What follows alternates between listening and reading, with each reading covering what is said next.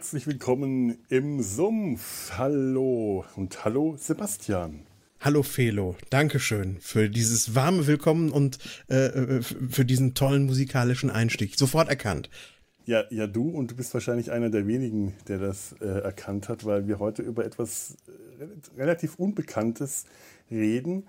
Eine Serie, die sich anfühlt wie Mesh, nur ja, im falschen Krieg, aber eigentlich dann doch wieder im richtigen Krieg, wenn es sowas wie den richtigen Krieg eigentlich überhaupt geben darf. Was rede ich denn da für eine Scheiße?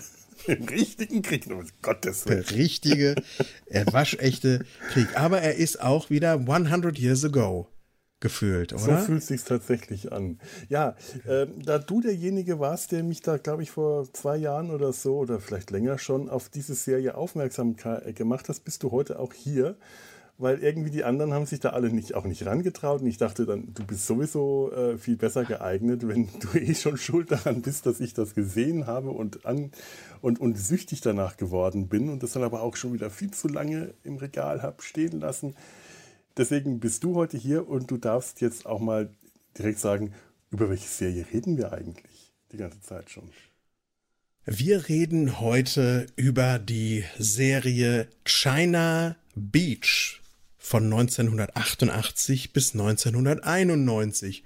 Und einigen wenigen deutschen Zuschauerinnen und Zuschauern dürfte sie vielleicht bekannt sein unter dem Titel Frauen am Rande der Hölle oder dem Alternativtitel Willkommen in Vietnam, denn es kam mal im deutschen Fernsehen, aber es haben, glaube ich, ungefähr zwölf Leute gesehen. denn ich hab mal rumgefragt, ähm, äh, kann sich niemand daran erinnern, das gesehen zu haben. Ich habe nur dieses Frauen am Rande der Hölle, habe ich mal irgendwo im Internet gelesen. Ich dachte mir, aber gab es da denn wirklich eine deutsche Synchro? Gab es da eine deutsche Fassung? Ist das wirklich jemals in Deutschland erschienen? Erstaunlich. Die ersten 21 Folgen, die erste Staffel und die zweite fast komplett, bis auf den abschließenden Zweiteiler, liefen im Jahr 1990 auf Pro 7.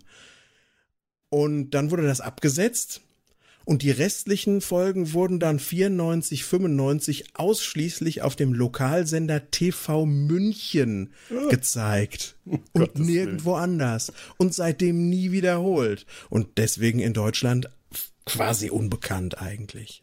Mann, oh Mann. Also aus einem ganz äh, sehr persönlichen Grund hätte ich ja tatsächlich von dieser ersten Staffel zuweilen schon ganz gerne eine deutsche Synchronfassung gesehen. Da komme ich später noch drauf zurück. Okay. Obwohl ich sonst immer mittlerweile in allem, wenn irgendwie möglich, sofern ich die Sprache so gut verstehe wie, Englisch, äh, lieber die Originalfassung anschaue. Aber das, das verblüfft mich gerade, dass es das auch mal in Deutschland gab. Und TV München, meine Güte, das ist schon das ist ein trauriges Schicksal für eine Serie, die ohnehin ähm, traurigerweise nicht so lange, so langlebig war, wie sie eigentlich hätte sein sollen. Das ist, ähm, ja, es ist eine Serie, die spielt in einem äh, Militär-Lazarett, Evac-Camp, in einem ähm, nicht nur Lazarett, sondern auch einem äh, Recreation Center, das damit gekoppelt ist, also quasi die Truppenbetreuung, die Bar, Sänger, aber eben auch der das Krankenhaus, OP, Schwestern, Ärzte, Duschen. Duschen, ganz wichtig, ja. Der, der ähm, Hubschrauberlandeplatz und so weiter. Und das spielt im Vietnamkrieg.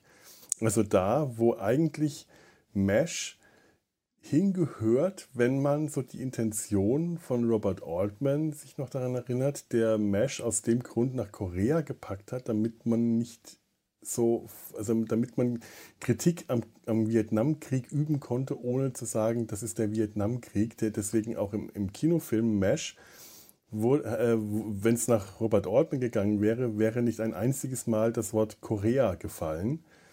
Aber das haben die Produzenten dann äh, eben verhindert, indem sie am, an den Anfang des Films so, ich glaube, ein, eine, eine Texteinblendung gebracht haben, und, um den Zuschauer klarzumachen, das hier ist nicht Vietnam, das ist der Koreakrieg. Aber da Mesh als ähm, Satire auf den Korea, auf den Vietnamkrieg gedacht war, ist jetzt eigentlich hiermit ähm, das ist so das, das Gefühl, das man bei, diesem, bei dieser Serie hat, um da schon mal gleich vorwegzugreifen, ist, wie als ob sich Mesh ein bisschen aus den Kinderschuhen freigestrampelt hat und jetzt äh, im Erwachsenenalter, äh, so, das war so mein erster ein Eindruck gewesen und ich, wir müssen mal schauen, ob der überhaupt zutrifft. Mesh ist erwachsen geworden und jetzt wieder in den Krieg zurückgekehrt, in den es eigentlich gehört. Das war so, ja. als ich die Serie gesehen habe, mein, aller, mein allererster Eindruck. Ja, und auch mit einer perspektivischen Verschiebung geht das Ganze mhm. noch einher. Denn ähm, wo beim MASH ja ganz klar die Platzhirsche wie Hawkeye und BJ oder aber vor ihm auch, ähm, wie hieß der Vorgänger von BJ jetzt nochmal? Trapper. Trapper, genau. Ja, ja Trapper John MD, mhm. genau.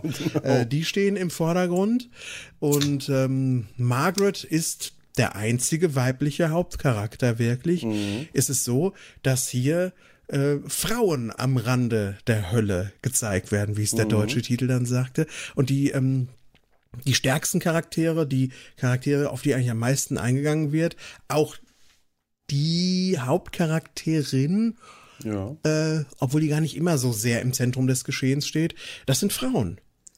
Ja? Aber es ist schon die, die Hauptcharakterin, die Hauptperson, also äh, das ist ähm, äh, Schwester McMurphy, ich, wie heißt sie? Colleen. Sie wird ja in, in, der Regel einfach nur mit McMurphy angeredet, weil sie selber sagt, ich bin nur äh, one, one of the guys, einer der Jungs. Und wird halt auch von allen Kollegen, männlichen wie weiblichen, äh, allen Soldatenkämpfen meistens mit McMurphy angeredet. Deswegen habe ich jetzt gerade auch nur McMurphy im Kopf gehabt und mich an den Vornamen nicht erinnern können. Und sie ist irgendwie das Zentrum dieser ganzen Sache, selbst wenn sie nicht unbedingt äh, so, so gar nicht so viel da äh, präsent ist und sich viele andere Handlungsstränge um, um andere Figuren drehen, hat man so das Gefühl, das ist so der, der äh, sensible Punkt, um den sich alles dreht, ist McMurphy. Die, irgendwie sticht sie aus dieser ganzen Sache nochmal heraus, weil sie auf eine gewisse Weise wirkt, die Ruhe, Sensibilität, Empfindlichkeit und, äh, und, und eine ein, ein Ruhepol darstellt, aber einen sehr fragilen Ruhepol. Sie wirkt ja.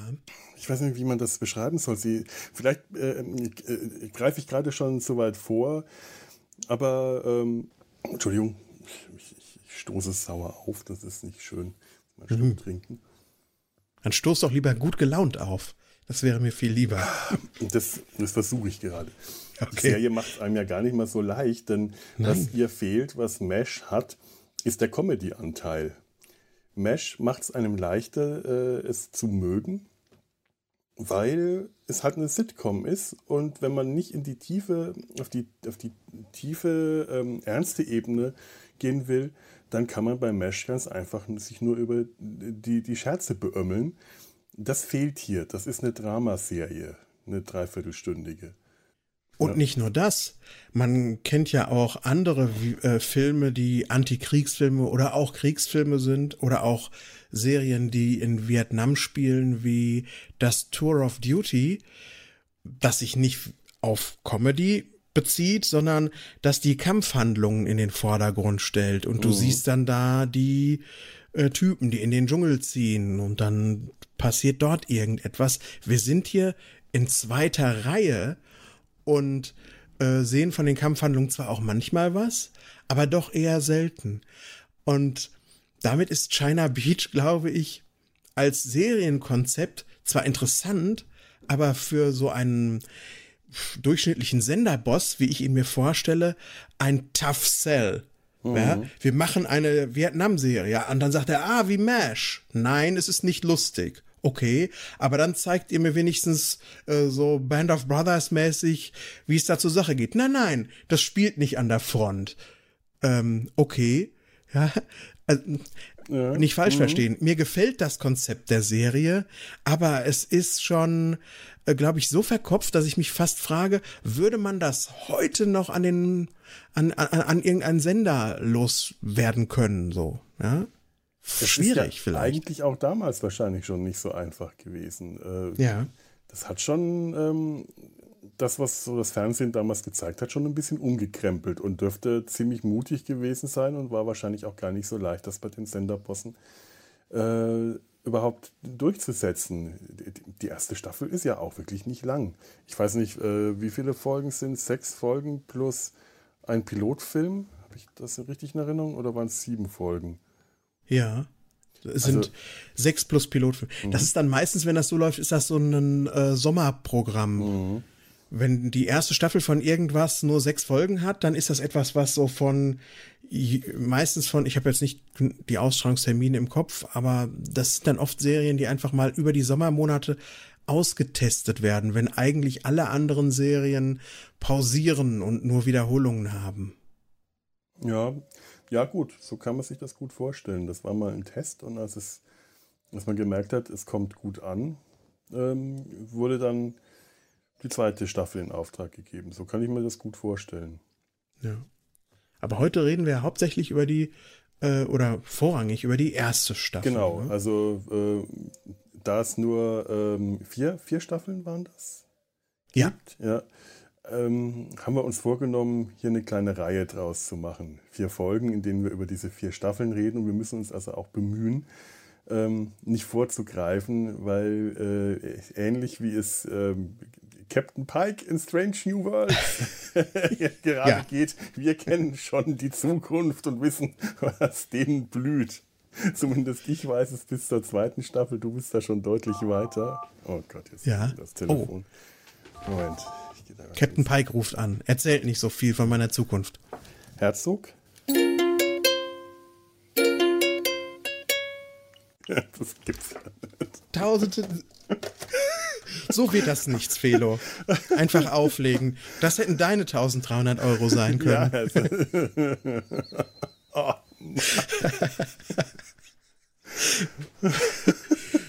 nee, ein schöner Moment. ein schöner Podcast-Moment. Scheiße, wie warm Ich habe ja auch das Telefon stehen. Gleich ruft sie bei mir an. Ja? Mal gucken, wie viel es dann ist. Oh, Stark. Wo waren wir denn jetzt gerade? Wir waren da, wo wir irgendwie über die Länge der Serie gesprochen haben. Ach, Vier ja, genau. Staffeln. Ja. Ja. Genau. Und wir sprechen über die erste. Genau. Ähm, das Ganze basiert auf, ähm, auf, auf einem Roman, dem ähm, Roman Home Before Morning von Amy Linda van Devanter, die ja selber auch Krankenschwester im Vietnamkrieg war und da über ihre Erlebnisse berichtet. Weißt du da äh, mehr davon?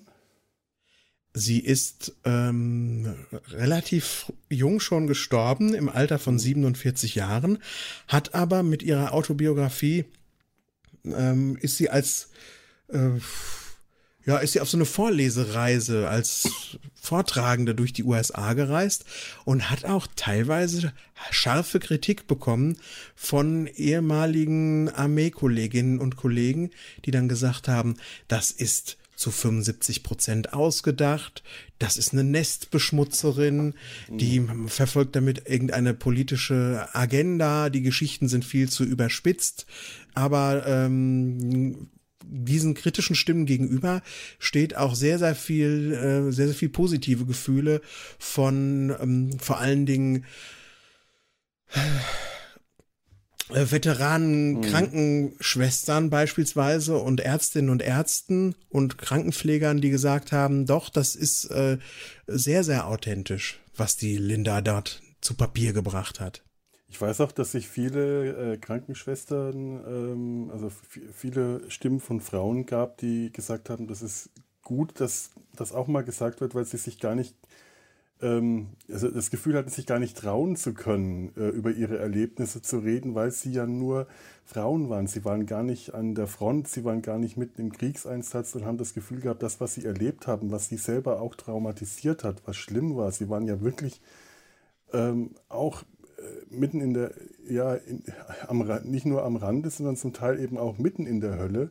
Aber es hat sich immer so angefühlt, äh, als ob das doch eigentlich gar nicht war. Und wenn die sich beschweren, dann heißt es, ach ja, äh, regt euch mal nicht übertrieben auf. Und das äh, muss dann wirklich für, äh, für, für die Frauen auch eine ganz große Erleichterung gewesen sein, dieses Gefühl, das wird jetzt auch endlich mal gesagt und mein, meine Erlebnisse können hier thematisiert werden und die werden hier nicht klein gemacht. Das muss also wirklich auch viel Dankbarkeit ausgelöst haben. Mhm. Mhm. Die Serie wurde auch so tatsächlich äh, in, in damals in der im Marketing rübergebracht, ja. Jetzt kommt eine Vietnam-Serie, die die weibliche Perspektive zeigt. Mhm.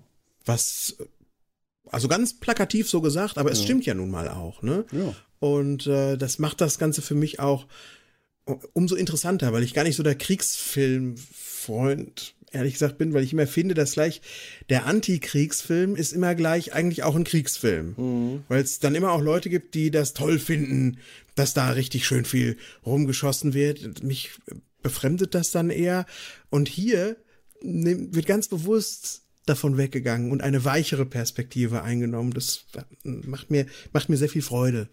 Ja, tatsächlich ist es was, was mich auch sehr anspricht, weil ich, äh, ich, ich weiß noch, ich hatte mit äh, als Teenager mit einem Freund auch sehr lange Diskussionen über genau dieses Thema Kriegsfilm oder Antikriegsfilm.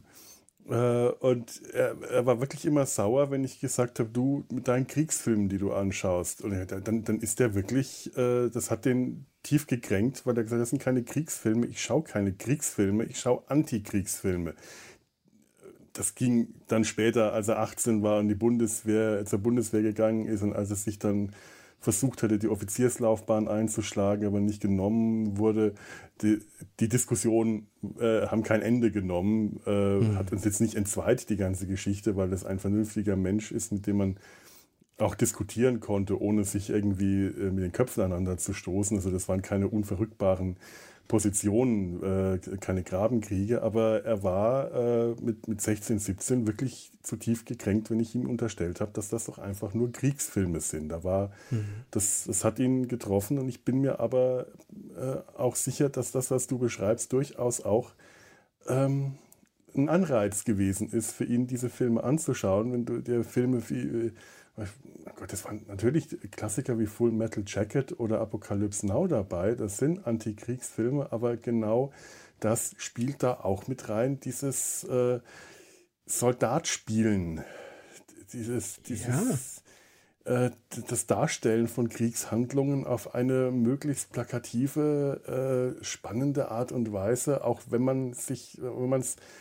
äh, als, als Anti wenn man eine Anti-Darstellung bringt, aber man stellt es dar. Und äh, das, das sind wir damals zu keinem gemeinsamen Punkt gekommen. Ich habe mich natürlich mit ihm die Filme alle angeschaut, weil mich dann auch interessiert hat. Ich wollte ja auch, wenn ich schon mich mit ihm äh, streite, dann wenigstens wissen, worüber ich dann äh, reden soll. Und es sind Filme, äh, die ich damals toll fand, die ich auch heute noch toll finde. Aber äh, das macht es für mich natürlich auch nicht gerade leichter, da jetzt eine total klare Stellung zu beziehen. Ähm, und ich weiß jetzt nicht, wo ich äh, äh damit hin wollte, als ich den, das angefangen habe. Hab das weiß ich auch nicht, aber das, das, das, macht ja nichts. Äh, es ist aber schon spannend, finde ich, dass die Serie ganz klar äh, sagt, diese Cheap Thrills in Anführungszeichen, ah, ja, genau. die enthalten wir euch vor. Mhm. Ja, sondern wir zeigen euch das Leben in dieser R&R und Krankenhausumgebung am Strand auch, ja. wohlgemerkt. Da kommt dann auch der Titel her. China Beach. Es ist auch nicht in China am mhm. Strand, sondern der, dieser äh, Strand in der Nähe von äh, Da Nang wurde einfach so genannt damals. Das war, glaube ich, der Spitzname, den die Amerikaner diesem Beat, dem Strand gegeben haben. War das nicht auch der Landungsstrand der US-Truppen gewesen? Oh, gute Frage. Gut, kann, kann, mich total, da kann ich mich jetzt irren. Aber, ähm, aber wir sehen ja auch Soldaten. Wir sehen auch Soldaten in Kampfausrüstung, in der klassischen, äh, äh klassisch wie Vietnam-Soldaten, Vietnam-Krieger präsentiert werden. Der Thousand Miles, der, dieser äh, abwesende tote Blick von Leuten, die in Kampfausrüstung verschwitzt, verdreckt sind, mit riesen Waffen in der Hand und Pistolengurten, so man es mal so aus den späteren Rambo-Filmen so assoziiert. Und äh, äh, wir kriegen ein Lager im Dschungel gezeigt mit dem äh, das, wo man, wo man, merkt, hier bricht gleich die Situation, hier bricht eigentlich gerade jegliche Sozial, äh, Soziali Zivilisation, wollte ich sagen, zusammen. Äh, all das, was man auch aus Filmen wie Apocalypse Now, also ich war in, in der einen Folge, wo drei der Frauen äh, mit dem Helikopter unterwegs sind, abstürzen und dann in so ein Dschungelcamp von US-Truppen ge gebracht, gerettet werden und sie versuchen, den Kommandanten dieses Camps zu sprechen und müssen dann feststellen, der Kommandant dieses Camps, der, der Captain oder Colonel, ist schon lange tot und wurde nur von einem jüngeren Offizier äh, äh, vorgespielt, damit der Rest der Truppe noch glaubt, äh, es gäbe hier noch jemanden, der das Sagen hat, äh, das hat mich in dem Moment, das, das wirkt auch unglaublich psychotisch, das wirkt wirklich düster und verstörend und das hat mich unglaublich an Apocalypse Now erinnert. Das war so, hier ist Mesh trifft auf, äh, auf, auf Emergency Room, trifft auf Apocalypse Now. Das ist so eine Gemengelage. Also wir, wir kriegen den Krieg auch so gezeigt, wie man das auch aus, aus den entsprechenden Filmen kennt und damals eben auch schon kannte, auch wenn das im Fernsehen neu war. Im Kino war man die Bilder und die Sprache über den Vietnamkrieg durchaus schon gewohnt. An Ende der 80er war das ja auch kein, ähm, kein Tabuthema mehr, den, den Vietnamkrieg anzusprechen. Direkt damals während des Vietnamkriegs und danach war das ja in der Gesellschaft durchaus schwierig für die Veteranen. Die wurden angefeindet, das waren Außenseiter, die sind nicht als die strahlenden Sieger aus dem Krieg zurückgekehrt, wie das nach dem Zweiten Weltkrieg war, sondern das waren, äh, das waren Outcasts. Und äh, da muss man nur in den ersten äh, Rambo-Film denken. Ähm, und das waren, das ist also, wenn man das sieht, man, man es fühlt sich sofort äh, auf vertrauten Terrain und äh, auch das gehört zu dieser Serie dazu. Also sie zeigt nicht nur das Leben in dem äh, R&R, in dem Recreation Center, sondern eben auch tatsächlich den Krieg. Man kriegt ähm, Soldaten, die auf so einem Gewehr, auf so einem Geschützpanzer äh, lagern, diese ganzen Bilder, die man im Kopf hat, die man von Fotos und anderen kennt, die bekommt man auch zu zeigen. Also es ist eindeutig der Vietnamkrieg, wie man ihn aus der Popkultur oder eben nicht nur aus der Popkultur, sondern eben aus der Popkultur, aus Nachrichten, aus Bildern, aus Dokumentation her kennt. Das macht es so eindrücklich für mich. Obwohl die Popkultur zu dem Zeitpunkt mit Vietnam ja eigentlich schon schon durch war. Du hast gerade den ersten Rambo-Film angesprochen, mhm. der eine sehr, sehr, will nicht sagen sachliche, aber doch eine interessante Auseinandersetzung mit so einem Veteranen ist. Und der zweite Rambo-Film, der ist ja völliger Quatsch. Ja. Dann einfach. Und danach kommt jetzt China Beach. Ja, die Popkultur hat das einmal durch den Fleischwolf äh, gedreht, schon längst. Vietnam, mhm. hinten ist ganz merkwürdiges, krudes Brät rausgefallen, was aussieht wie Rambo 2. Und jetzt kommt diese Serie, die im Jahr 1988 schon fast ein bisschen altmodisch anmutet. Ja. Weil sie auch, und das, obwohl sie näher an dem Vietnamkrieg zeitlich dran ist, als wir am, an der Erstausstrahlung der Serie heute im Jahr 2022. ja, das stimmt. Hm. Hm. Ja, und MASH war ja damals auch schon ein Fernsehklassiker. Ende der 80er. Ja, stimmt. Und das, das, du hast es nicht umsonst als erste andere Serie MASH genannt. Es erinnert vieles so von dem, von, ja, von der Aufmachung, vom Look, vom ganzen Gefühl, von der ganzen Atmosphäre. Erinnert an MASH. Und man hat das Gefühl, es wird dort ein Klassiker wieder aufgegriffen mhm. und neu interpretiert, anders interpretiert. Ja, ja, das stimmt.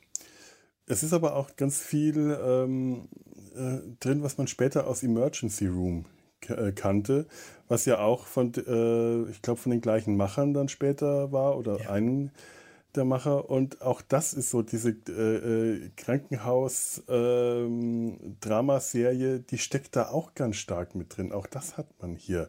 Und auch das wirkt hier ähnlich wie in Mesh, aber anders. Man, man äh, ja. also äh, China Beach und Mesh, das sind unglaublich viele Gemeinsamkeiten, viele Parallelen, aber auch an ganz vielen Stellen, wenn man feststellt, nein, wir machen das jetzt anders, wir zeigen nicht eins zu eins dieselben Bilder.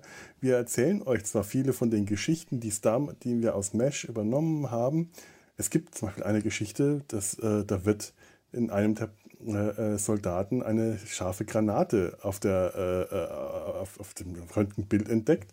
Und damals war das dann halt eine ganze Folge, in der äh, Hawkeye und Margaret und ich weiß nicht wer diese Granate dann rausoperieren in, äh, unter, unter Lebensgefahr. Und hier ist es äh, äh, McMurphy und Dr. Dick Richards, gespielt von Robert Picardo. Zu diesem ja. Zeitpunkt noch mit Haaren. Kurze Zeit ja, später dann nicht mehr, weil die Explosion der Granate ihm die Haare weggesenkt hat. Was man allerdings in der ganzen Staffel nicht richtig sieht, weil er dann immer eine Baseballkappe aufgesetzt hat. Es waren ja. auch schon nicht mehr so richtig viele Haare zu dem Zeitpunkt. Und ich möchte mich so weit aus dem Fenster lehnen und sagen, das waren auch schon Fremdhaare, die der Robert Picardo da auf hatte. Durchaus möglich. Also der Haaransatz hat auch so ein bisschen was wie mit dem Edding gezogen. Ja, auf jeden Fall, er war schon sehr hoch und auch, äh, naja, aber andererseits dafür, dass es Fremdhaar war, war es nicht dicht genug. Du hast ja bei Fremdhaar gerne mal so, so einen Mob auf dem Kopf, wie das Lieutenant Barclay in, äh, äh in, in Voyager-Zeiten dann hat. Daher, ja. äh, das sieht deutlicher nach, nach, nach äh, Toupet oder Implantat aus. Und hier war es gerade noch so, ich kann, okay, vielleicht waren es so die letzten Jahre, bevor die Kahlheit eingesetzt hat, äh, hätte ich gerade noch so für möglich gehalten. Ähm, ich weiß auch nicht, wie das in den nächsten Staffeln ist. Ich habe dann jetzt nur Bilder gesehen aus der vierten Staffel. Das sieht er jetzt schon deutlich mehr, was seine Haarpracht äh, äh, angeht, aus, wie man ihn aus, wie man Robert Picardo als den Holodoc überhaupt ganz toll aus Voyager kennt. Er mhm. spielt einfach irgendwie für mich immer Ärzte. Ja. Oder irgendwelche kruden Nebenrollen in Filmen von, ähm, na, wie heißt er, der Gremlins gemacht hat. Jetzt stehe ich sowas von auf dem Schlauch. Joe Dante. Ah, in jedem Joe Dante-Film kommt äh, der, er als Müllmann oder als Cowboy oder als irgendetwas vor. Ja, stimmt. ja, genau. Jetzt, wo du sagst, ich kann mich an die Filme überhaupt nicht richtig erinnern, aber ich weiß, dass ich sein, das Gesicht immer wieder mal irgendwo gesehen habe. Ja, es wahr. Toll. Und in einem Paralleluniversum ist nicht, äh, ist nicht, äh, sag schon, George Clooney zu einem Weltstar geworden, sondern Robert Picardo ist hiermit durchgestartet als der Arzt, dem nicht nur die Frauen, sondern alle vertrauen. oh Gott. Ja? Das wär's gewesen, ne? Den hast du, der, der kam ja damals gut, weil du es damals noch nicht gesehen hattest. Der kam in der Fernsehärzte-Folge äh, des Sumpfes ja nicht vor. Der stimmt. Dick Richard, wie er heißt. Ja, das äh, stimmt. Heißt er eigentlich dann Richard Richard? Wahrscheinlich. Der muss Richard Richard heißen. Dick Richard. Dr. Dick Dick. Ja. Dr. Dick. Der Arzt, ja. dem die Frauen vertrauen. Schweinchen Richard. Schweinchen. Okay, lassen wir das. Aber Dr. Dr. Ach, furchtbar, Dr. Dick. Naja, aber auch äh, hier, das ist ja, ich glaube, der dürfte die gleiche Position haben wie Hawkeye, Chefchirurg. Er ist Womanizer, er äh, ist ein cleverer Sprücheklopfer, aber er kommt einfach nicht so gut an wie Hawkeye. Er, er, er steht eher am Rand, äh, er ist nicht das Zentrum äh, also wenn irgendwo sich die, die, die coole Gang trifft, ist der nicht dabei. Das sind eher die ja. anderen. Der ist, ja, ist das nicht spannend? Ja. ja, das stimmt. Es er hat auch nicht so eine rechte Hand. Er hat auch nicht so ein, so ein Buddy, ne? Der ist einfach so ein relativ singulärer Typ. Mhm. Wenn er einen Buddy hat, dann ist das eher McMurphy, unsere Hauptcharakterin. Ja, aber das ist auch eine komplizierte Beziehung. Ja, tatsächlich. Er ist auch nicht unsympathisch. Also ich finde ihn durchaus sympathisch mit Ecken und Kanten und Fehlern und Momenten, wo man ihm einfach nur eine klatschen will. Äh, aber äh, also reichlich solchen Momenten. Aber es ist kein Anticharakter. Und äh, mhm. das macht die Serie auch toll. Es gibt da keine richtigen Anticharaktere, zumindest in der ersten Staffel, äh, sind die also ne Nebenfiguren vielleicht, wie der, der, der Ermittler, der nach Deserteuren sucht und so. Aber auch alle Figuren haben Licht, Licht- und Schattenseiten. Sie sind alle äh, in Graustufen gezeichnet. Ähm, da ist, jetzt gehen wir doch mal ein bisschen in die, in die Charaktere ja, rein. Ähm, da ist dann zum Beispiel ähm, Major Lila Garou, gespielt von äh, Conchetta Tomei. Das ist die Kommandantin des Lagers. Das ist so die Margaret-Figur. Also die Kommandantin, beziehungsweise also die, das, das, das, das ähm, ich weiß nicht, ob sie des ganzen Lagers oder nur dieser Special Forces, ob sie die, die Truppenbetreuung, die Frauen äh, unter sich hat, die, äh, die, die äh, Rotkreuz-Freiwilligen. Ähm, so ganz ist mir das nicht wirklich klar, welche, welche Rolle sie hat, aber sie ist schon eine Chefin. Ja, die sitzt halt nie irgendwie wie so ein Henry Blake mhm. oder ein Colonel Potter in irgendeinem Büro und hat, ein, hat so eine Kompanieschreiberin oder Schreiber und dann kommt man da rein.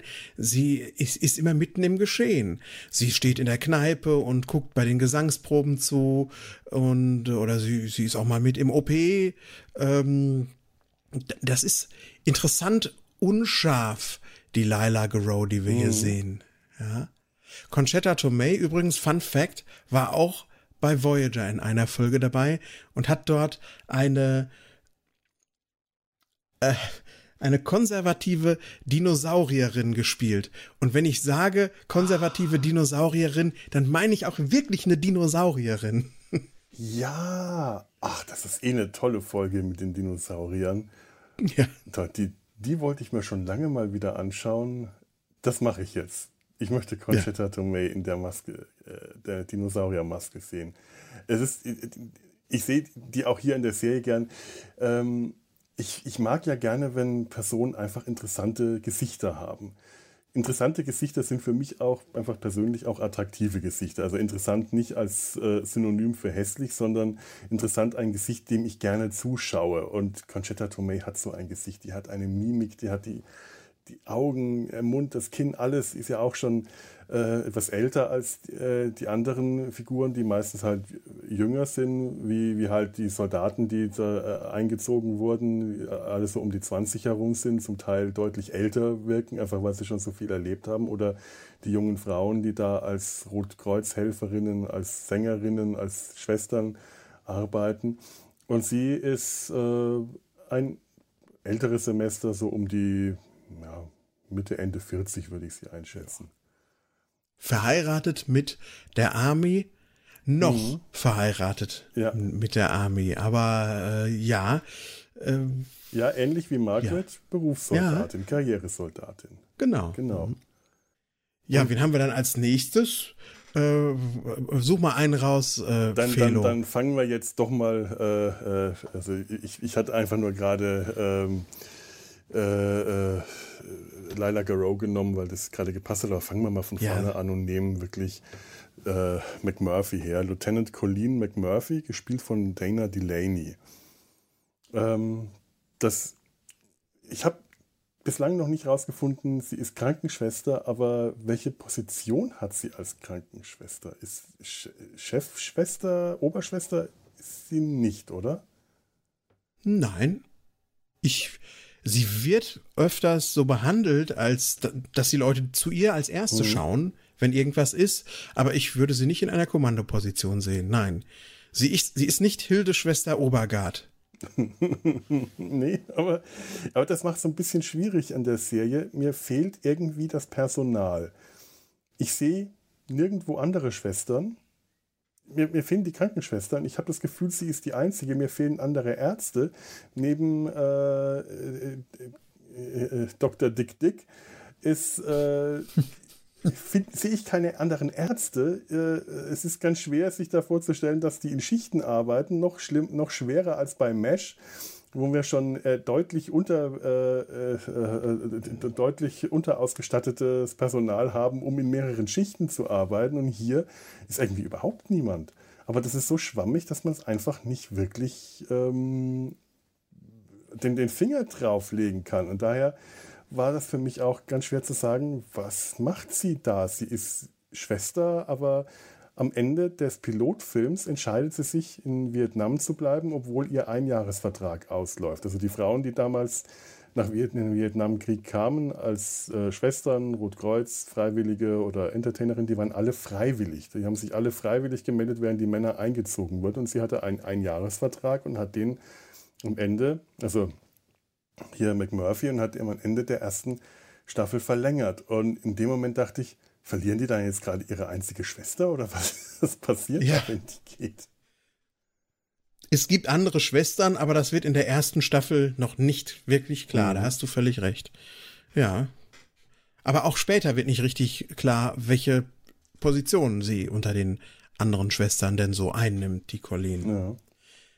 Was ich interessant an ihr finde, ist der Nachname McMurphy zeugt davon, dass sie irisch ist und damit ist sie auch Irish Catholic und sie hat auch immer mal wieder so Anwandlungen von katholischer Schuld.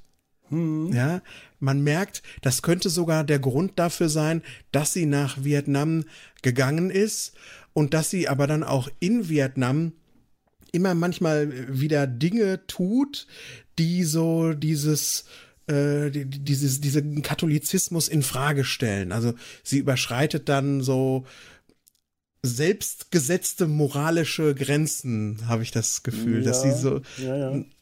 sich versucht da auszutesten oder irgendwie was zu fühlen in der Hinsicht. Sie wirkt wie eine Person, der irgendetwas passiert ist und die jetzt dahin geht, um zu sich zu finden oder irgendwas zu fühlen oder ähm, irg- irgendwas zu verstoffwechseln, was in ihr drin steckt. Und ich glaube, der Katholizismus, ich bin da bis jetzt noch nicht wirklich zu so einem, zu, zu einem abschließenden Punkt zu gekommen, äh, der ist da irgendwie ein Bestandteil davon, so ein schwammiger.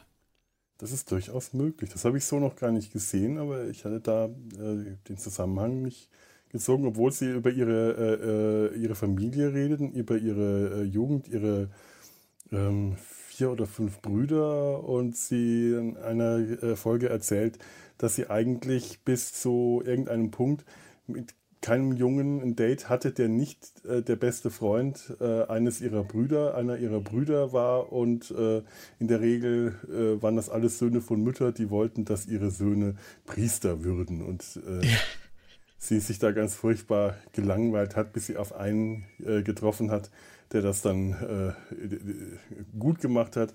Und mit dem hatte sie dann den ersten Sex, was dafür geführt hat, dass ihr Bruder den Freund halb totgeschlagen hat und ihr vorgeworfen hat, sie hätte jetzt alles ruiniert. Und das könnte, da könnte diese äh, katholische Schuld, äh, dieses, dieses irrationale katholische Schuldgefühl durchaus auch mit reinspielen. Also das ist interessant, dass du das sagst, weil ich hatte das nicht wirklich äh, bedacht, aber es würde gut zu dem Charakter passen. Sie tut für irgendwas Buße. Das ist schon so ein, Ja. das, die ganze Art, wie sie sich gibt, wie sie in Krisensituationen sich verhält, wie sie ähm, von, von stoischer Ruhe, von wirklich harter stoischer Ruhe, also sie, äh, Dana Delaney hat den Charakter mal als einen Clint Eastwood Charakter beschrieben. Ganz stoisch, ganz hart an der Oberfläche und dann plötzlich klappt sie zusammen.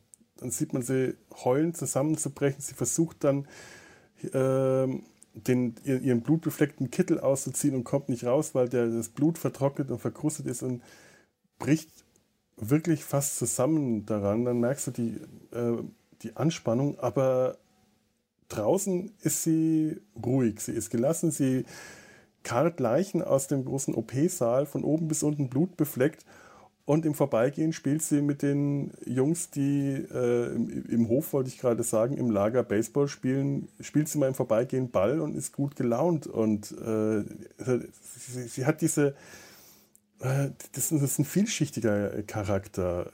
Äh, das, also, sie ist stark und zerbrechlich zugleich. Und das ist eine sehr zierliche, sehr hübsche Frau. Also da haben sie wirklich ein ausgesprochen hübsches Gesicht genommen.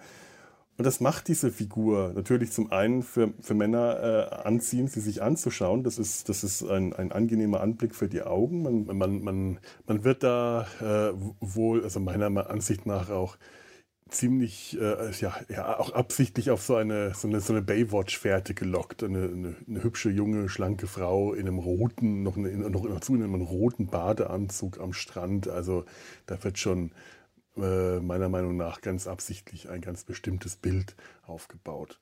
Wie man dann auch recht schnell merkt, eine, eine ganz sogar falsche Fährte, aber, äh, aber, aber zuerst, äh, da denkt man sich, ach ja, die Art Serie.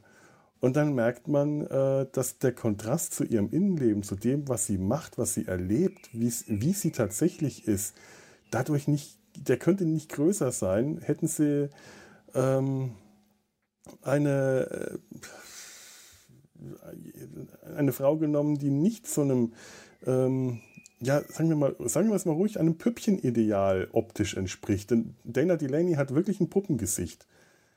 Mhm. Äh, das überhaupt nicht verrät, was sie als, als Schauspielerin wirklich drauf hat. Es ist eine ganz großartige Charakterdarstellerin hier in, in China Beach, aber der, der erste Eindruck ist das von der Barbie, ist der von der Barbie-Puppe mit schwarzen Haaren, wenn man sie so sieht. Und dann steckt da so viel in dieser Figur, das ist, das finde ich einfach enorm.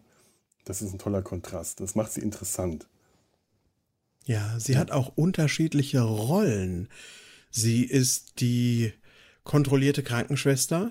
Mhm. Sie ist die am, am Strand ist sie auch, äh, inszeniert sie sich auch ganz gerne mal einfach mhm. als das nicht erreichbare Objekt der Begierde.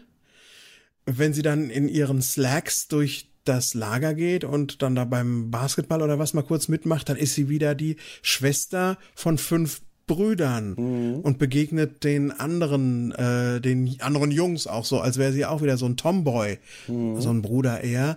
Und dann hat sie doch ihre ganz, ganz äh, verzweifelten Momente, die sie dann aber meistens im Privaten oder hinter verschlossenen Türen dann, äh, die sie dann da ereilen, ja. Mhm. mhm. Das sie hat viele Masken, viel. Mhm. Sie steht auch unglaublich unter unter so einer Spannung der der der der Selbstkontrolle. Ja, ja, die steht unter Druck, einem Druck, den sie sich selber auf, äh, aufbaut und auferlegt. Ja.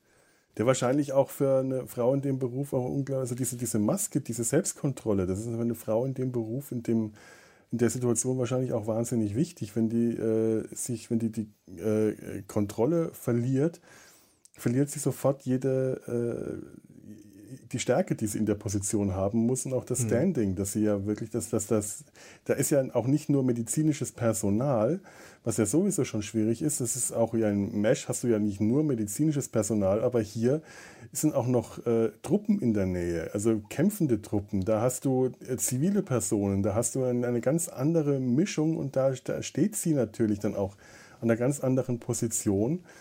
Sie muss äh, für äh, sie, sie, sie, muss zum Beispiel für die anderen Frauen, die in der Serie vorkommen, die zum Teil Zivilisten sind, äh, verkörpert sie was anderes. Die ist deswegen schon beherrschter, weil sie ähm, eine Krankenschwester ist, die ja. äh, mit ganz anderen äh, Situationen umgehen muss, als das zum Beispiel eine Sängerin tut.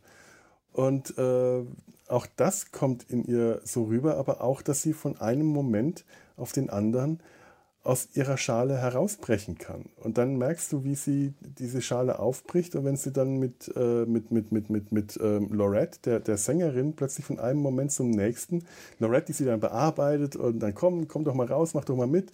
Und dann fängt sie an, ein Lied zu singen und McMurphy steht so da, wippt mit und nach einer Weile fängt sie an, dann erst murmelnd und leise mitzusingen. Am Schluss singen sie sich gegenseitig an und dann sind sie wieder zwei zwei, zwei kleine Mädchen, die gickelnd sich freuen, dass sie gerade Spaß gehabt haben. Und ähm, ich weiß das halt leider auch aus der Erfahrung mit äh, Kolleginnen, die gemeint haben, das ist etwas, was, was sie in der Berufswelt äh, sich unglaublich oft verkneifen, die, diese Albernheit rauszulassen, mit der man Spaß hat, weil Frauen dann sofort nicht mehr ernst genommen werden. Männer können rumalbern und im nächsten Moment, wenn die ernst sind, sind sie wieder Männer und äh, vorher waren sie kleine Jungs. Wenn Frauen das machen, das haben wir leider haben wir ganz viele Kolleginnen gemacht, auch in so einer Branche wie, wie äh, die äh, Trickfilmerbranche, die mhm. an und für sich wo man meint, da wird Albernheit äh, geduldet und kindliches und kindisches Verhalten. Aber da ist dann äh, eine Frau, die diese Barriere fallen lässt und sich äh, kindisch verhält, albern und mädchenhaft, die ist dann sofort auch als kleines Mädchen abgekanzelt und kommt, mhm. hat es dann viel schwerer, wieder äh, ernst genommen zu werden. Und in so einer Situation, im, im, im, äh, in so einem Militärlager, in so einem, äh, in so einem Kriegsumfeld, ähm, wo sich alles eh nochmal viel verstärkt und verschärft, was in einer äh, anderen Umgebung stattfindet, ist das wahrscheinlich noch umso mehr so und erklärt auch nochmal umso mehr diese äh, Figur McMurphy. Ja. Wobei gerade in dieser Szene, die du jetzt beschrieben hast, hat man das Gefühl, dass sich am Ende alle für sie freuen. Und dass das etwas ist, was sich alle für sie irgendwie gewünscht haben. Mhm. Und sie nehmen sie jetzt auch weiterhin ernst und freuen sich auch ein bisschen, dass ihre McMurphy auch mal jetzt so war. Also da entspricht da, da entspricht die Serie äh, nicht ganz so dem der leider traurigen Realität, ja. die du gerade skizziert hast. Ne? Das ist eine Serie, äh, äh Szene, äh, die hatte ich tatsächlich gar nicht im Kopf gehabt, was ich gemeint, äh, aber äh, du hast recht. Da überredet sie Lorette, weil, weil ihr eine Sängerin gefehlt hat, doch als Backup-Sängerin mit auf die Bühne zu kommen, staffiert sie aus, ja. setzt ihr eine Perücke auf und sie treten dann zu dritt auf der Bühne auf und singen und die Jungs unten im Publikum erkennen dann irgendwann, hey, das ist McMurphy, das ist McMurphy und alle ja. McMurphy, McMurphy. Und sie ist da oben auf der Bühne total gerührt und hat Spaß und alles. Und ja, wie, wie du sagst, also äh, das könnte in der Realität, hätte sie dann wahrscheinlich danach erstmal äh, ihrem, ihrem Ruf als professionelle äh, Krankenschwester geschadet. Ja möglicherweise. Ich, ich gehe Sing stark, mal wieder, davon ja, sagen aus. sie dann. Ja. Ja. Hm, ja. ja. Gehen wir mal direkt zur nächsten wichtigen äh, Frauenfigur. Eigentlich so der andere, äh, das andere Zentrum dieser ersten Staffel. Eine äh, Schauspielerin, die nur in der ersten Staffel vorkam, die dann danach, ähm, deren Handlungsbogen dann danach aus, äh, aus, aus der Serie rausgeschrieben wird. Das ist Lorette Barber, gespielt von Chloe Webb. Und das ist eine der Sängerinnen, die zur Truppenbetreuung nach Vietnam gekommen sind. Ähm, was hältst du von der? Ich finde, Chloe Webb ist tatsächlich, ich, ich vermisse sie äh, mittlerweile, weil ich habe ja schon über die erste Staffel hinaus geschaut. Ich vermisse sie, weil sie ist ein so unglaubliches schauspielerisches Glanzlicht, ähm, weil sie so natürlich spielt und weil sie so ist, wie sie ist. Und sie hat auch keine Masken. Äh, Lorette ist Lorette. Zu jedem Moment. Ja, da gibt es keine Kontrolle, da gibt es keine Anspannung. Lorette ist Lorette. Die ist nach Vietnam gekommen, ein bisschen naiv nach Vietnam gekommen, weil sie sich gedacht hat, boah, zu Hause irgendwie, ich finde keinen, ich finde keine tollen Typen. In Vietnam gibt's auch jede Menge Männer. Und die denken sich, Mensch, hier sind aber wenige Frauen. Also wenn ich da hingehe, dann ich habe ich vielleicht ja. großen Erfolg mit den Kerlen. Also fliege ich dann doch mal dahin. Aber gleichzeitig verbirgt sich dann doch dahinter und dann da, da hat sie dann doch eine doch eine tief äh, eine tiefere Schicht einfach, verbiegt sich dahinter eine ganz verletzliche, eine ganz einfühlsame, eine ganz sensible Seele hinter diesem manchmal doch sehr, sehr tada auftreten, was sie so an den mhm. Tag legt. Und das, das mag ich sehr, diese Dualität an ihr. Ja. Es ist tatsächlich eine äh, Figur, die man vermisst, wenn sie nicht mehr da ist. Also die ich vermisse wenn sie nicht mehr da ist. Also wenn äh, ich weiß, dass ich sie ab der zweiten Staffel dann tatsächlich vermisst habe, aber mir geht es leider anders. Ich finde Chloe Webb unglaublich anstrengend zuzuschauen. Echt? Wahnsinn. Ich äh, weiß auch nicht genau, woran das liegt, ob es ihre Schauspielerei ist, ob es äh, die Stimme ist, die immer so ein etwas ähm, so nach verstopften Nebenhöhlen klingt, äh, ob es die Mimik ist irgendwie finde ich es immer anstrengend. Vielleicht ist es ja auch ihr Gesicht, ich weiß es nicht. Das, das wäre jetzt äh, die, was, die Erklärung, die mich am unsympathischsten darstellen lässt, dass ich sie nicht hübsch finde. Aber das, das ist es nicht. Sie ist irgendwie, äh, ist ihre ganze Art, wie, sie sich gibt. Und ich fürchte, da ist, äh, äh, ich, ich kann mir den Namen Lorette Barber nicht merken, weil ich immer Chloe Webb im Kopf habe. Wenn ich sie aus anderen Rollen kenne oder aus Interviews, dann ist sie haargenau so wie diese Figur. Also sie scheint wirklich sich selbst auch darzustellen. Ich sehe, ja. deswegen sehe ich da auch Chloe Webb und ich finde es unwahrscheinlich schwer, ihr zuzuhören. Manchmal habe ich das Gefühl, dass sie gar nicht weiß, was sie eigentlich sagen soll oder dass sie versucht, ihre Mimik erstmal unter Kontrolle zu bringen, um zu lächeln oder plötzlich schielt sie und ich sage, was, ist, was macht die da eigentlich? Es ist wirklich so weit, dass ich das Gefühl hatte, dass die beim Dreh unter Drogen stand. Das ist wirklich bis Echt? zu diesem Punkt, wo ich dachte, die war doch bekifft die ganze Zeit. Was, was, was, was passiert da? Und gleichzeitig ist es aber mhm. wirklich, ähm, also eigentlich die beste Figur in dieser ganzen Staffel. Noch deutlich vor allen anderen ist das die Figur, die das meiste Herz rüberbringt. Also das ist die, die da rein stolpert in dieses vermeintliche Abenteuer. Sie kommt nach Vietnam und sagt, sie will nur für eine Woche bleiben, will singen, äh, ein Abenteuer erleben. Das sagt sie. Sie will ein Abenteuer erleben, tolle Männer treffen und dann ist sie wieder draußen. Und dann bleibt sie aber. Und ähm, obwohl es nur Probleme gibt, weil die erste Sängerin aus ihrer Truppe äh, äh, sich, sich eine Lebensmittelvergiftung zuzieht und sie dann im Stich lässt und sie dann äh, nach diesem ersten, nach dieser Pilotfolge steht sie dann komplett alleine da, weil die andere Backup-Sängerin auch abgezogen ist und sie will da bleiben. Sie will bleiben in Vietnam, auch so ein bisschen Mischung aus das Abenteuer noch erleben und die vielen Männer und ich will unbedingt einen Kerl treffen, aber auch dieses ähm, Pflichtbewusstsein zu helfen, dass sie äh, den, den Jungs, den Soldaten hilft, indem sie für sie singt, indem sie äh, die Truppenbetreuung macht. Und also sie ist vielschichtiger, als sie, als sie so auf den ersten Blick rüberkommt und da ist auch viel Tiefe drin, aber ich, ich gebe dir recht, da, da ist keine Verstellung drin. Das ist keine, keine Maske, das ist eine einfache Figur, eine Figur mit ganz viel Herz, und sie ist unglaublich wichtig für diese erste Staffel und ich finde es so unwahrscheinlich schwierig und anstrengend, mir das anzuschauen. Ja. Und ich hätte deswegen gerne tatsächlich die deutsche Synchro gesehen, dass ich wenigstens eine andere Stimme habe. Verstehe. Ich habe sie als so eine, äh, sie ist so genuin verpeilt. Mhm. Weißt du, was ich meine? Ja, ja. Und vielleicht habe ich einfach ein, ein Herz für genuin verpeilte Menschen.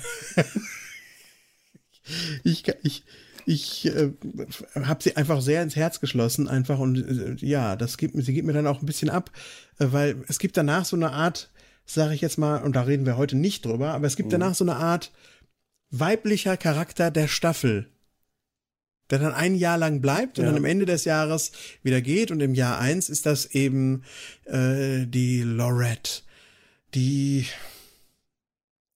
die so eine die so eine mütterliche Anlaufstelle auch fast schon gibt für viele. Ja, vielleicht auch nicht nur Mutter, manchmal auch so die, die, die, die Schwester. Wollte ich für sagen, Colleen ja. auf jeden Fall, ne?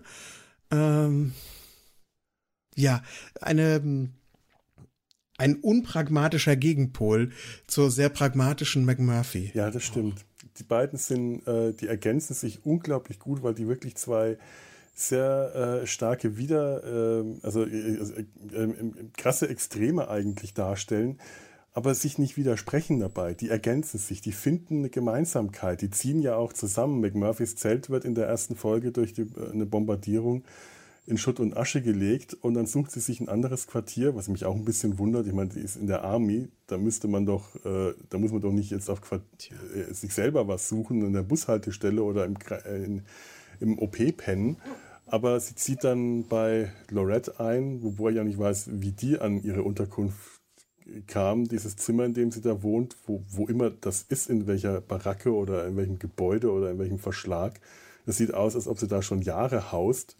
Ja. Und das heißt, würde ich sowas wahrscheinlich ähnlich in äh, fünf Minuten aussehen lassen, wenn ich irgendwo einziehe. also die wohnen da zusammen und sie sind ein bisschen schwesterlich zueinander. Ja. ja. Und sie hat auch, finde ich, die Szene im Pilotfilm. die eindringlichste Szene im ganzen Pilotfilm gehört für mich Chloe Webb. Denn ähm, es kommt ein äh, Angriff gegen Ende der Folge. Also alle, die ihr das schon geschaut habt, wir werden natürlich die Staffel ein bisschen mhm. spoilen, ja. Es kommt ein Angriff am Ende der Folge und äh, dann wird kommen jede Menge verletzte Soldaten da rein und einer oh ja. ist ganz, ganz fürchterlich, fürchterlich verbrannt. Äh, man sieht das auch nur mal ganz kurz, als irgendwo ein Blitz niedergeht und dann man das volle Ausmaß des, der Verletzung mal ganz kurz sieht. Und sie steckt noch in ihrem Sängerinnenkleidchen und ist einfach nur dort und spendet einfach nur Trost, ist bei ihm, während er stirbt und stellt dann noch fest, er hat ihr Foto in seiner Tasche, weil er sie äh, ganz toll fand, als er sie neulich hat singen sehen und er hat sie dann dabei fotografiert und sie ist einfach nur da und kann ihm beim Sterben zusehen und doch ist das wichtig für ihn und auch für sie, mhm. dass sie da ist, dass sie in diesen letzten Momenten Trost spenden kann und das ist eine Szene von einer Drastik Ganz direkt. Ähm, MASH hatte ja auch einige drastische Szenen inmitten der Comedy, aber so so intensiv ist keine Szene nein, bei MASH, nein. finde ich. Das ist wirklich, ähm, das, das dreht das Ganze nochmal wirklich auf die Spitze. Also ja. gut, MASH ist auch eins, das ist eine Vorabend-Comedy-Serie. Man sieht eigentlich kein Blut. Und wenn, ist es angedeutet oder mal ein paar Spritzer. Wirklich richtig Blut, Verbrennungen, Wunden, all das hat man bei Mesh nicht gesehen. Das, was man im Film durchaus gesehen hat, aber in der Serie nicht.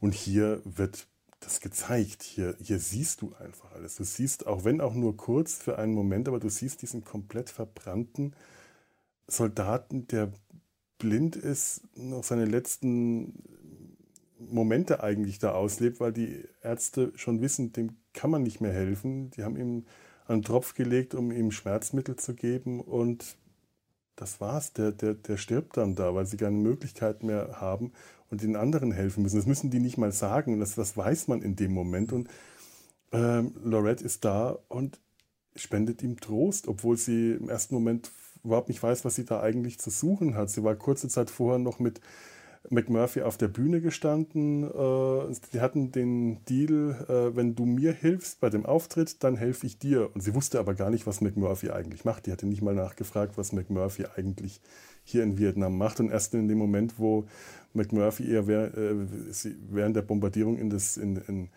in den äh, Krankenhaustrakt schleift, wird ihr klar, das ist eine Krankenschwester und das hier sind verwundete Soldaten und ich bin hier mittendrin und jetzt bin ich da und muss dem Soldaten, der, der stirbt vor mir und sie singt ihm dann auch was mit brüchiger Stimme und ja. auch, äh, obwohl ich mich ja gerade über äh, äh, Chloe Webbs Stimme echauffiert hat, singen kann die toll. Die hat eine tolle Gesangsstimme, auch so ein Widerspruch für mich irgendwie. Ja. Moment, sie, sie spricht, es klingt furchtbar und sie singt und es klingt fantastisch. Also, äh, das sind die ganzen tollen Songs aus den 60ern. Man sagt ja, der Vietnamkrieg wäre der erste Krieg mit einem Soundtrack gewesen.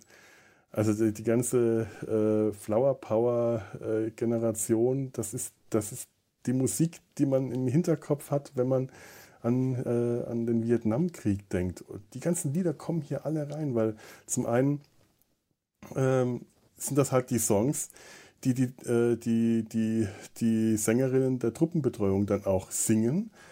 Wir haben aber auch Nancy Sinatra, die in, in der letzten Folge der ersten Staffel selber auch nochmal aufgetreten ist und ihren Auftritt, also um, um quasi sich selbst darzustellen, was sie ja damals auch im äh, äh Vietnamkrieg eine Tour durch, durch äh, Vietnam gemacht hat. Wir haben immer wieder ähm, ach, der, der, ganz tolle Lieder, die, die, der, der, der, der, die Titel, das Intro des Titels, das ist überhaupt so toll. Das ist Reflections von ähm, Diana Ross und den Supremes. Habe ich das richtig notiert? Ja. ja. Und es ist ein so tolles Lied. Ich, ich möchte an der Stelle direkt mal ein Stück davon vorspielen, damit ihr nicht nur meine Ukulelen-Version davon äh, hört.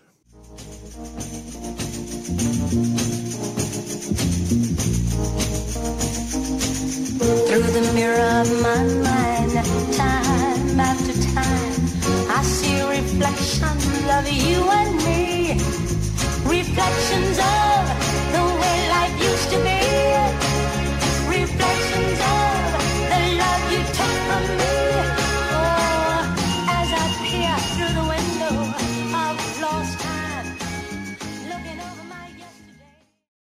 Es gibt, aber apropos Musik, es gibt auch noch ein, äh, ein Musikstück, das möchte ich bezeichnen als The Theme from China Beach. Das wird unglaublich oft äh, bei dramatischen Szenen gespielt und es bildet auch immer den Abspann. Das hat äh, der Komponist John Rubinstein geschrieben. Das finde ich auch sehr gut eigentlich. Auch wenn es teilweise ein bisschen überstrapaziert ist, weil es gibt eigentlich nur immer dieses eine Thema.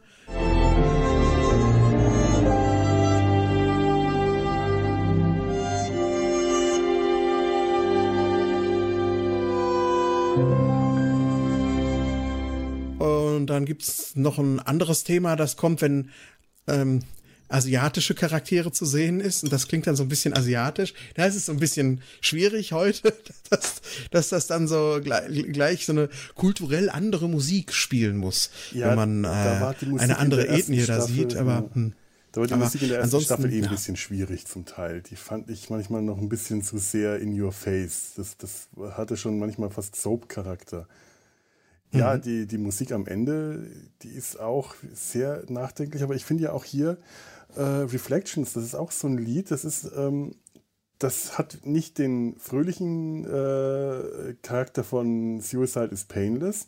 Da ist schon Stimmung drin, das, ist, das hat Drive, aber das ist auch gleichzeitig halt was Nachdenkliches. Und es geht um, in dem Song geht es um Erinnerungen an die Frau, der ich, die ich früher mal war, äh, Re- Reflections of the Self I used to be, die, die, die Person, die ich früher mal war, also nicht die Frau, die ich früher mal war, das, äh, an die kann ich mich leider nicht Nun, mehr erinnern. wer weiß. Aber wer weiß, Abgründe, Abgründe tun sich auf und möglich ist alles. Und ich, äh, äh, nein, ähm, und da geht es in dem Lied geht's halt um, eine, es ist eigentlich eine Liebe, die eine, eine Liebe, die da besungen wird. Äh, sie, sie blickt zurück auf ihre Liebe und es passt aber so gut zu dieser, äh, zu der Serie, dieses Zurückblicken auf das, was ich früher mal war und was ich heute nicht mehr bin. Das könnte entweder zurückblicken auf die Situation damals hier im Krieg oder auf die Situation vor dem Krieg. Das hat auch so was äh, Unreales, was man da so, so vermittelt bekommt. Das ist so ein äh, alles irgendwie nicht wirklich echt und ich, ich erinnere mich aber vage daran. Und der, der Song, der bringt das auch so schön rüber. Und die Bilder, die man dazu sieht, ist auch so eine Mischung aus Strandleben, Surfer, Surfbretter, wirklich, die da sich nach ihre Surfbretter greifen. Du siehst ähm, Dana Delaney mit Sonnenbrille und dann, äh, dann kommen wieder Kriegsmomente rein, dann kommt der Hubschrauber über den Strand angeflogen, wieder so ein ganz starkes Smash-Zitat, finde ich. Die, Oh die, ja. wie die in, am Anfang von Mesh, die, die Helikopter über den Hügel, da kommen die Helikopter den Strand, der Helikopter den Strand angeflogen, es ist dann nur einer und die dann die Szenen, es sind dann Szenen zusammengeschnitten aus der Serie. Also anders als in Mesh, wo man äh, eine inszenierte Geschichte über den Titel erzählt bekommt, der ja auch, ich glaube, eine Szene aus, dem Pilot, aus der Pilotfolge eigentlich war. Ja. Und äh, hier hat man so einen Zusammenausschnitt äh, aus Szenen, wie es halt einfach so üblich war für Fernsehserien damals.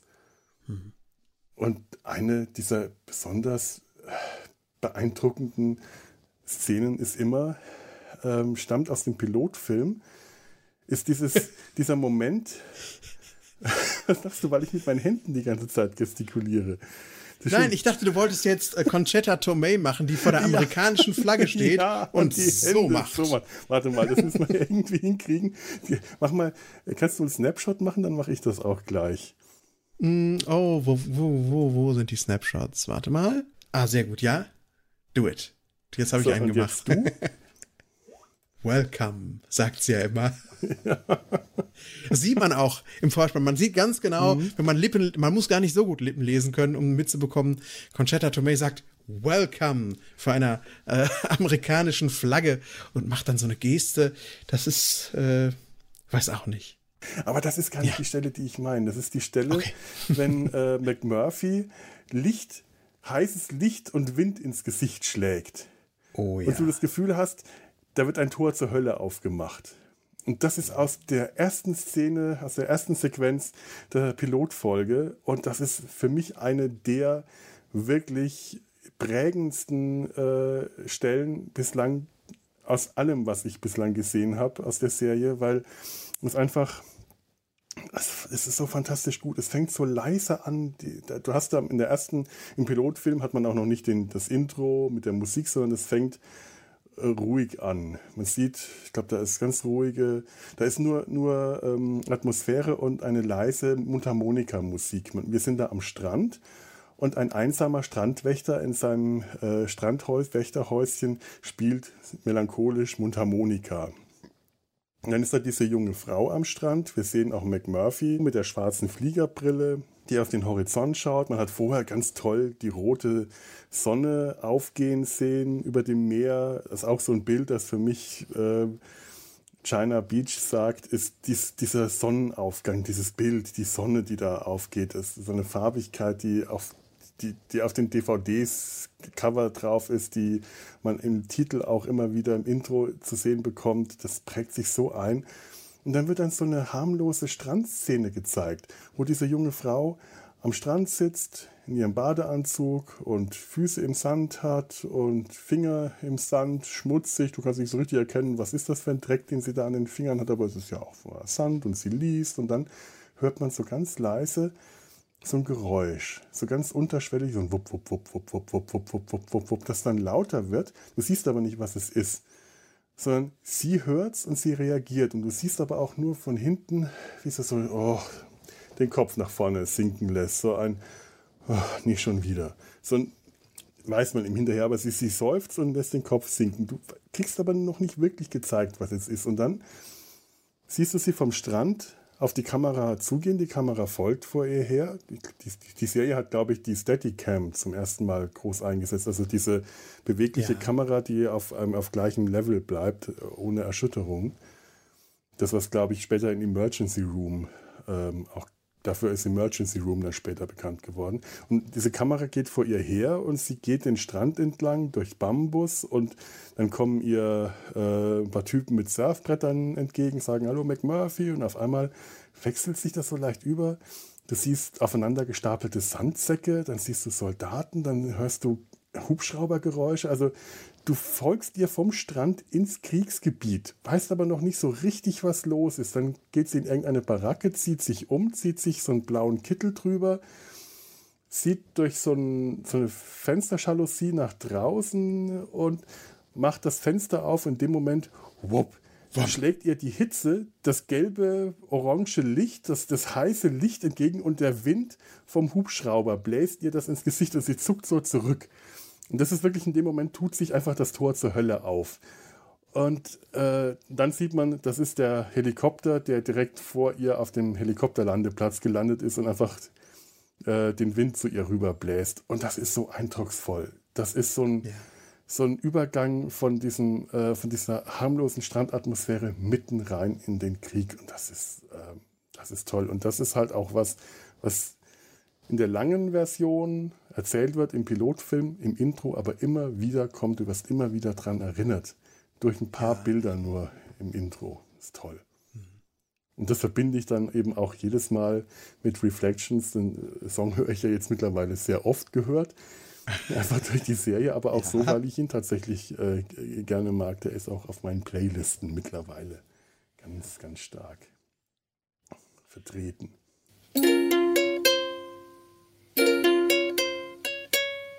So, an der Stelle machen wir jetzt eine kleine Pause und ihr hört uns dann wieder weiter in der zweiten Hälfte dieser Folge, auch hier in der Enervisions Mediathek. Bis dann, tschüss.